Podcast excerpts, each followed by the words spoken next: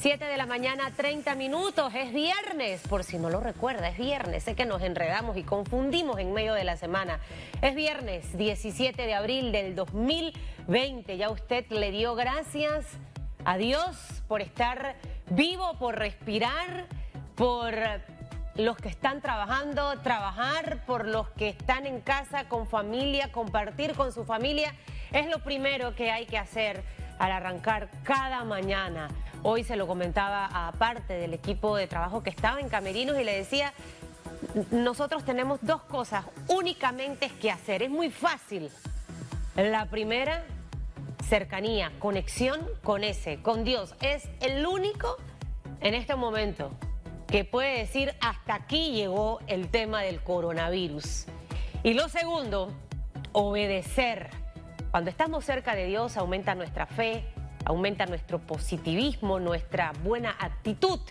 Y esas cosas nos hacen ser obedientes para que podamos salir prontamente de esto Panamá. No importa cuán difícil sea el escenario que usted vive en el día de hoy.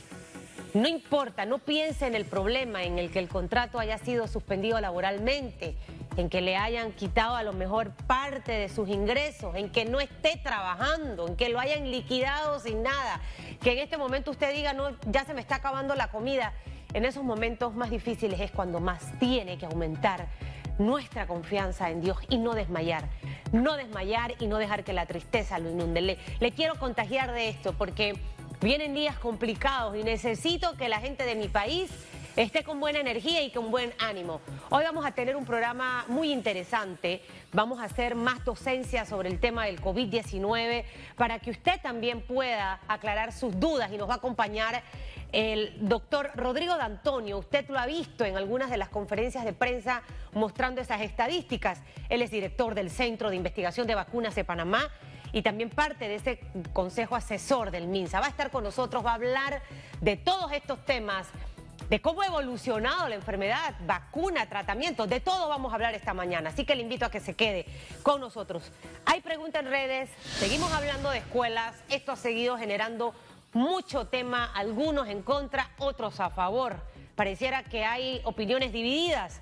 El presidente Laurentino Cortizo anunció que el gobierno autorizará continuar las clases virtuales escuelas privadas que cumplan con ciertos criterios establecidos. ¿Usted qué opina? ¿Qué opina usted esta mañana? Puede hablar hasta de los costos, de los pagos. Se necesita hacer descuento, rebaja. Opine que en el segundo bloque vamos a compartir sus comentarios. Feliz mañana para los que están en ECO, Canal 28, exclusivo de Cable Onda, los que están escuchándonos en RPC Radio 90.9, 106.3, los que están en Metcon Go, Cable Onda Go, en el streaming de video de RPC Radio y por supuesto a los que están conectados ya a mi Instagram y Facebook. Feliz mañana, feliz viernes, 7.33. Vamos a hacer un repaso por los principales titulares. Los titulares. 7.33 minutos de la mañana, Panamá registra 109 defunciones por COVID-19 y se acumulan 4.016 casos por este virus. La cifra de contagio sumó 265 casos nuevos. El Ministerio de Salud informó que se contabilizaron 109 defunciones de los pacientes contagiados con el nuevo coronavirus. 3.483 están en aislamiento domiciliario, 227 están hospitalizados en sala, 99 en cuidados intensivos, 98 están recuperados epidemiológicamente y 809 recuperados clínicamente. Ya se confirmó la medida cuarentena absoluta, escuche bien, para mañana sábado y este domingo. 7.34 minutos, avanzamos, el gobierno culminó la construcción del hospital modular para atender a pacientes de COVID-19. El presidente Laurentino Cortizo Cohen entregó a la Caja de Seguro Social las llaves del Hospital Integrado Panamá Solidario. El nuevo centro de salud cuenta con tecnología de punta y un sistema de bioseguridad para minimizar el contacto entre pacientes y personal sanitario a fin de evitar el contagio. La estructura temporal edificada en las inmediaciones del centro comercial Albrook Mall tuvo un costo de 6 millones 541 mil balboas. Tiene capacidad para 100 camas, atenderá a pacientes en cuidados intensivos y también a pacientes moderados. 734. Escuelas privadas podrán seguir con las clases virtuales si cumplen con sus requisitos. Y son estos los que disponga el Estado. El presidente Laurentino Cortizo señaló que los planteles particulares deberán enviar al Ministerio de Educación una solicitud que diga, esto es lo que estamos haciendo para seguir impartiendo clases. En dos días reciban la solicitud, el Meduca bajará. Visto bueno, la decisión se da un día después de que el Ministerio de Educación anunciara la suspensión temporal de las clases las escuelas particulares por esta pandemia. 735. Vamos con notas internacionales a esta hora. En vísperas del pico de la pandemia, el presidente de Brasil, Jair Bolsonaro, despidió a su ministro de Salud después de una serie de desacuerdos sobre los esfuerzos para contener el nuevo coronavirus. Luis Enrique Mandetta era un firme partidario del aislamiento social ordenado por los gobernadores y que Bolsonaro quiere relajar para reactivar la economía. Bolsonaro ha dicho repetidamente que él es como una pequeña gripe y dijo que cerrar la economía causaría más daño que confinar solo a brasileños de alto riesgo. En Brasil el COVID-19 ha causado la muerte de más de 1.700 personas y hay 28.000 contagiados. 736 en más notas internacionales en Estados Unidos. El presidente Donald Trump dio a los gobernadores una hoja de ruta para recuperar la economía estadounidense. El mandatario presentó un enfoque gradual y deliberado para restaurar la actividad normal. Trump expresó que ahora el pueblo estadounidense está listo para estar a la altura una vez más. El doctor Anthony Fauci, director del Instituto Nacional de Alergias y Enfermedades Infecciosas, señaló que los estados o regiones deben cumplir ciertos criterios antes de pasar a una apertura. Por ejemplo, es necesario que haya una trayectoria descendente de los casos documentados de COVID-19 dentro de un periodo de 14 días, además de un programa de pruebas sólido para los trabajadores de salud en riesgo. 7.37 minutos, hasta aquí las noticias que hacen titular hoy, viernes 17 de abril.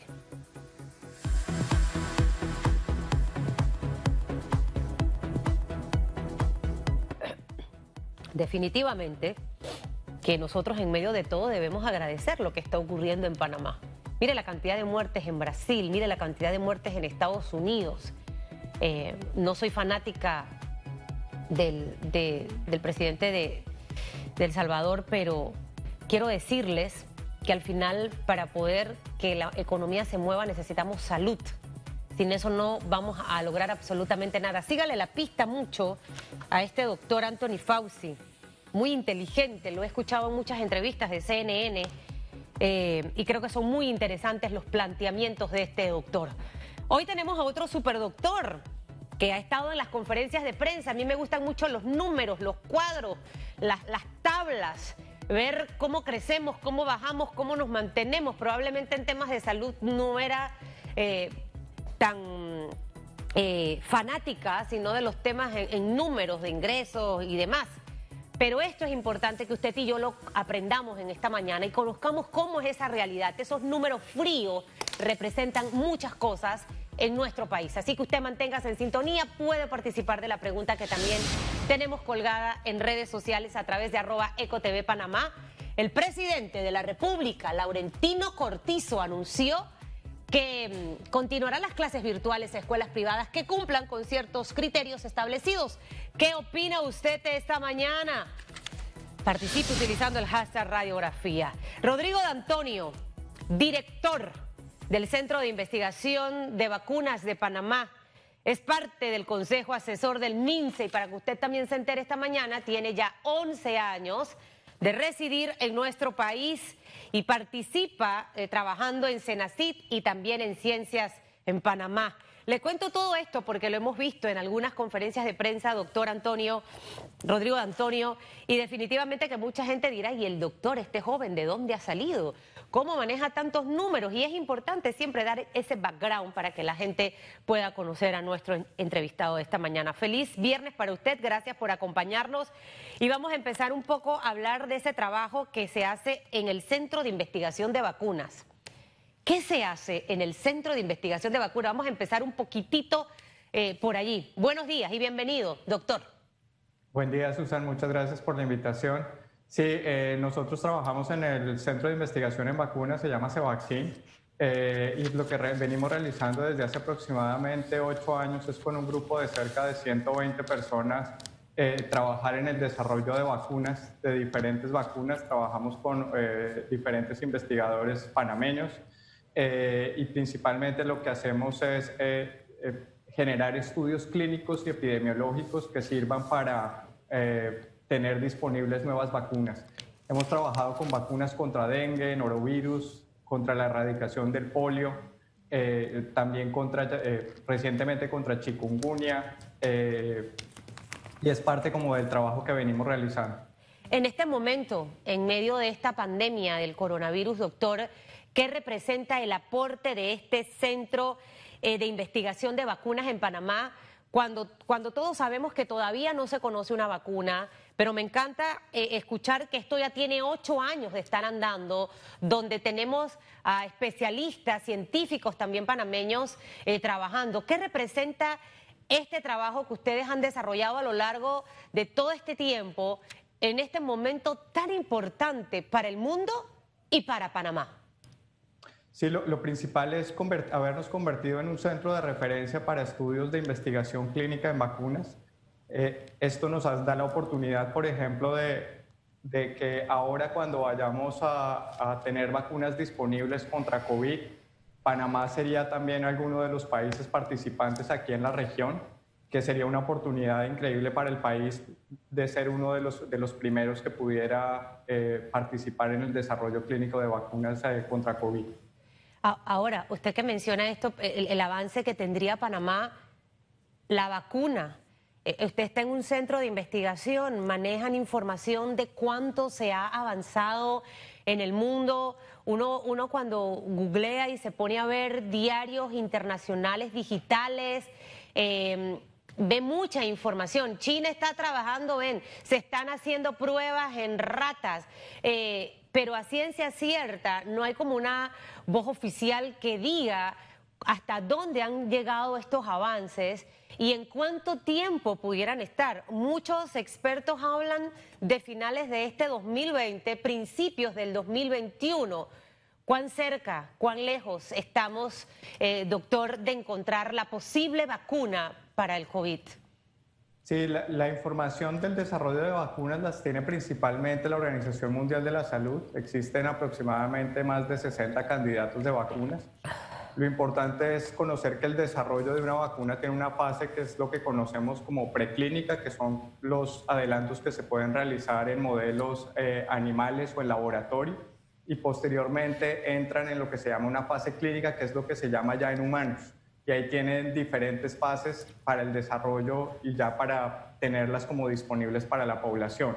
Actualmente, como de esos más de 60 candidatos que tenemos, hay aproximadamente cinco candidatas que ya, están, que ya han empezado algunos ensayos clínicos eh, eh, en, humanos y eso quiere decir que seguramente al menos eh, no antes de, un año posiblemente tendremos alguna vacuna disponible, ¿no? Se están haciendo esfuerzos para acelerar todo ese proceso pero esto es un proceso muy riguroso porque es necesario servir no solamente que, que, sirvan contra la enfermedad, sino también que sean seguras, porque esto va a ser son los puntos cardinales de poderlos usar dentro eh, con toda la población. Ahora bien, en menos de un año estaríamos hablando, eh, no antes de un año, probablemente a principios del próximo trimestre del 2021, entendiendo todo este proceso preclínico y clínico que debe darse para poder eh, autorizar el uso de, una vacuna. La situación actual del mundo, en donde hemos visto a grandes naciones como Estados Unidos, el principal afectado, eh, Europa, eh, con Italia, España, Alemania y China, con muchos casos de contagios, con muchos casos de personas que han perdido la vida producto de COVID, no pudiera aligerar estos tiempos, obviamente cumpliendo con los requisitos, pero ya como una emergencia mundial, eh, doctor en donde se pueda apoyar con más recursos, donde se pueda poner a disposición a los mejores científicos, porque esto ha golpeado a todo el mundo y, y las grandes naciones estamos viendo a, a Brasil, Estados Unidos tratando de buscar la manera de reactivar la economía porque el golpe ya se ha sentido. Sí, definitivamente es la, es la intención de, de, tener lo que se llama un proceso acelerado para el desarrollo de, de las vacunas. Sin embargo, es importante cumplir con esos requisitos de, de, tener una vacuna que sea eficaz, o sea, que sirva, que sirva, que proteja, eh, que genere una, una protección sostenida en el tiempo y también que sea segura. Y es importante dar referencia para el, desarrollo de algunas vacunas ha tardado incluso hasta 20 años. Entonces, cuando hablamos incluso de, de, que lo podamos tener en, en, un año, eh, año y medio, eh, sería un avance para la ciencia demasiado grande pero es importante que se mantengan y que se sigan como esos procesos de, de, desarrollo eh, necesarios para, para tener una, una, buena vacuna o varias buenas vacunas. Usted me hablaba de 60 ensayos eh, y me mencionaba también al menos 5 que ya en este momento están haciendo las pruebas respectivas en seres humanos de esta vacuna posible contra el COVID. Hábleme un poquito de, de estos países o, o no sé, o, o, grupos empresariales, estos cinco, que estén en este momento, en esta etapa, eh, y, básicamente esto cómo, cómo pudiera de una manera u otra evolucionar y combinarse, porque al final tenemos vacuna contra la influenza, hay vacunas contra otras enfermedades y de una manera u otra la mezcla de estas vacunas con también los tratamientos que en algunos casos y ciertos países están utilizando y que pareciera que están dando resultados. Doctor. Sí, e, esto es, un tema importante. Tenemos aproximadamente cinco candidatas. Hay algunas que seguramente ustedes las han visto en las noticias, eh, sobre todo en China. Eh, ya se vienen trabajando con dos candidatos. Ya han dado algunos resultados de esa primera fase que, han tenido. Eh, existen otros grupos trabajando en Estados Unidos, también en Europa, que vienen también empezando algunos de estos ensayos en, en humanos. El proceso ahí es eh, tradicionalmente en población que sea sanos, población de adultos, que son sanos para donde se trata principalmente esa primera fase de, confirmar que la vacuna va a ser segura. Entonces se les aplica las vacunas a esta, a esta población sana, se siguen durante algún tiempo para ver que no tengan reacciones adversas eh, o, efectos adversos serios que puedan, que puedan considerar y a partir de ahí luego ya entra en una segunda fase eh, que sería más que todo de establecer cuál es la dosis adecuada y nuevamente seguir asegurando que, que no tengan reacciones adversas. Esta primera fase puede tardar más o menos entre dos y tres meses eh, y a partir de ahí, por eso para el segundo semestre yo creo que ya vamos a tener alguna información mucho más eh, basada como en la evidencia de que se puede mover a la siguiente fase, ¿no? O sea que estaríamos hablando más o menos para junio de este año, donde pudiéramos tener información del avance de esta primera fase. Ahora, ahora bien, em, China, Estados Unidos, Europa, sacando cuentas, ahí China tiene dos, a lo mejor Estados Unidos puede tener uno o dos y Europa uno de, de, estos, de estos avances. Ya cuando estamos en la etapa, doctor, de que estamos con seres humanos, ya pasamos la etapa de hacer estas pruebas con animales.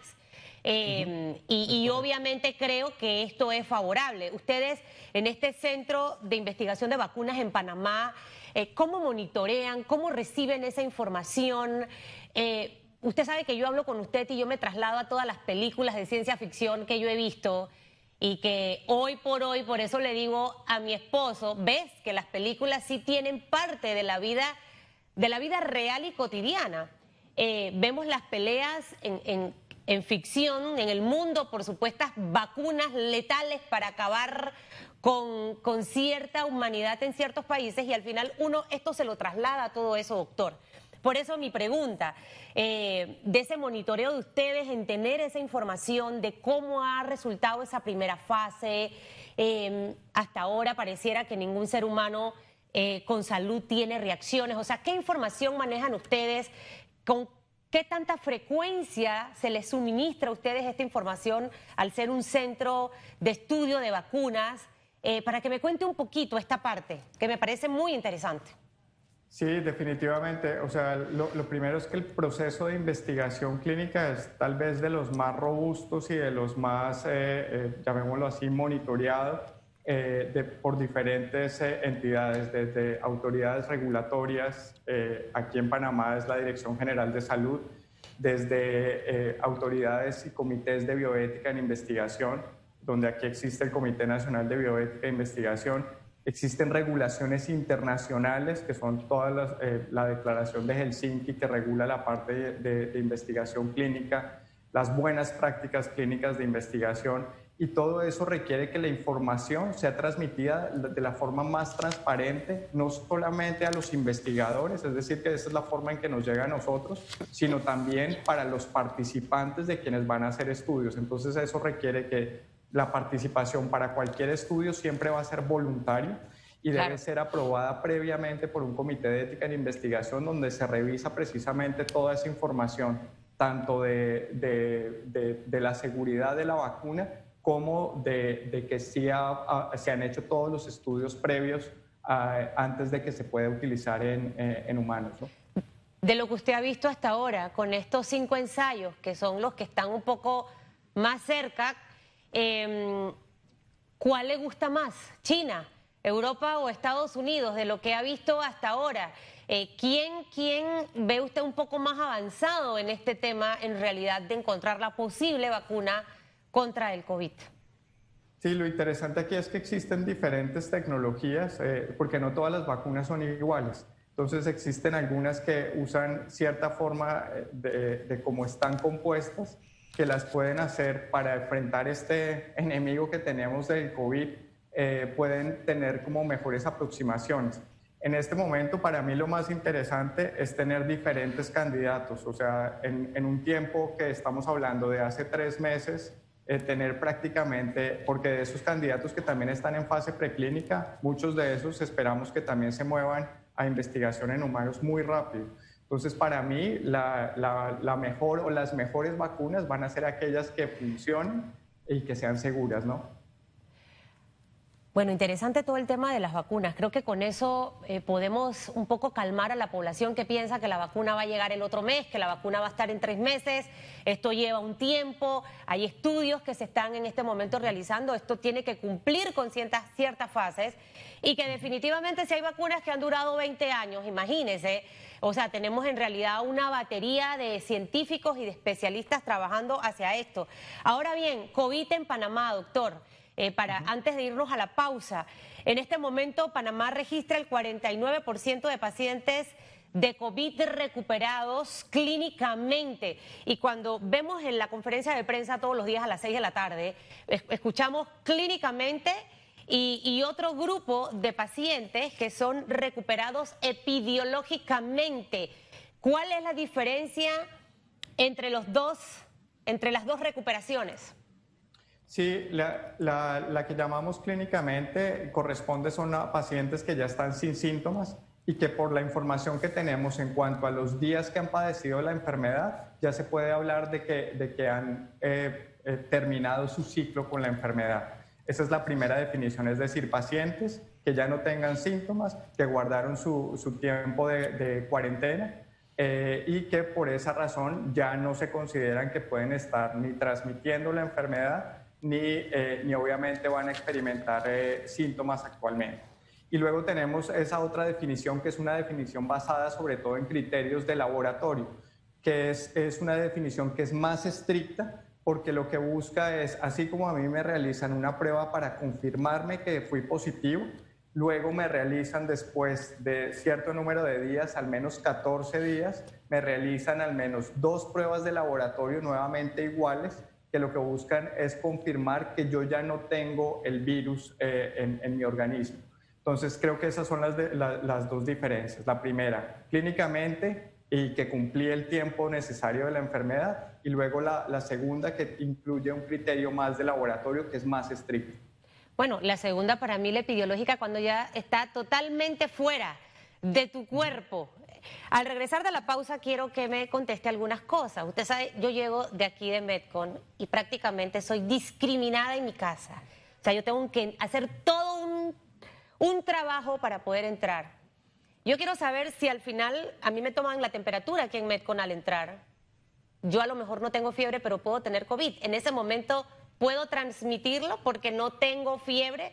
esas dudas que tengo, no tengo síntomas, a lo mejor el virus está en mí, pero todavía no se ha incubado. Eh, en ese periodo puedo transmitirlo. cuando esté con todos los síntomas, doctor, puedo también transmitirlo y luego que ya me pase todo, si también lo puedo transmitir. Vamos a profundizar un poquito en eso, en los números, en las estadísticas que vemos, la cuarentena, eh, lo que está haciendo Brasil y Estados Unidos. ¿Es correcto el pensar en reactivar la economía y poner en riesgo la salud de los panameños? Todo eso al regresar, ¿le parece, doctor Rodrigo Antonio? Perfecto. Perfecto. Hacemos una pausa. Vamos a reiterar la pregunta que tenemos colgada esta mañana en redes sociales para que usted pueda activarse. Seguimos hablando de las escuelas porque esto tiene al país dividido, que sí sí, que si no. El presidente Laurentino Cortizo anunció que el gobierno autorizará continuar las clases virtuales a escuelas privadas que cumplan con ciertos criterios establecidos. ¿Usted qué opina? Participe utilizando el hashtag radiografía. Puede hablar ahí hasta de los pagos, a lo mejor si se autoriza, si se le rebajan, no sé. Una pausa y regresamos en tan solo segundos. Esto es radiografía.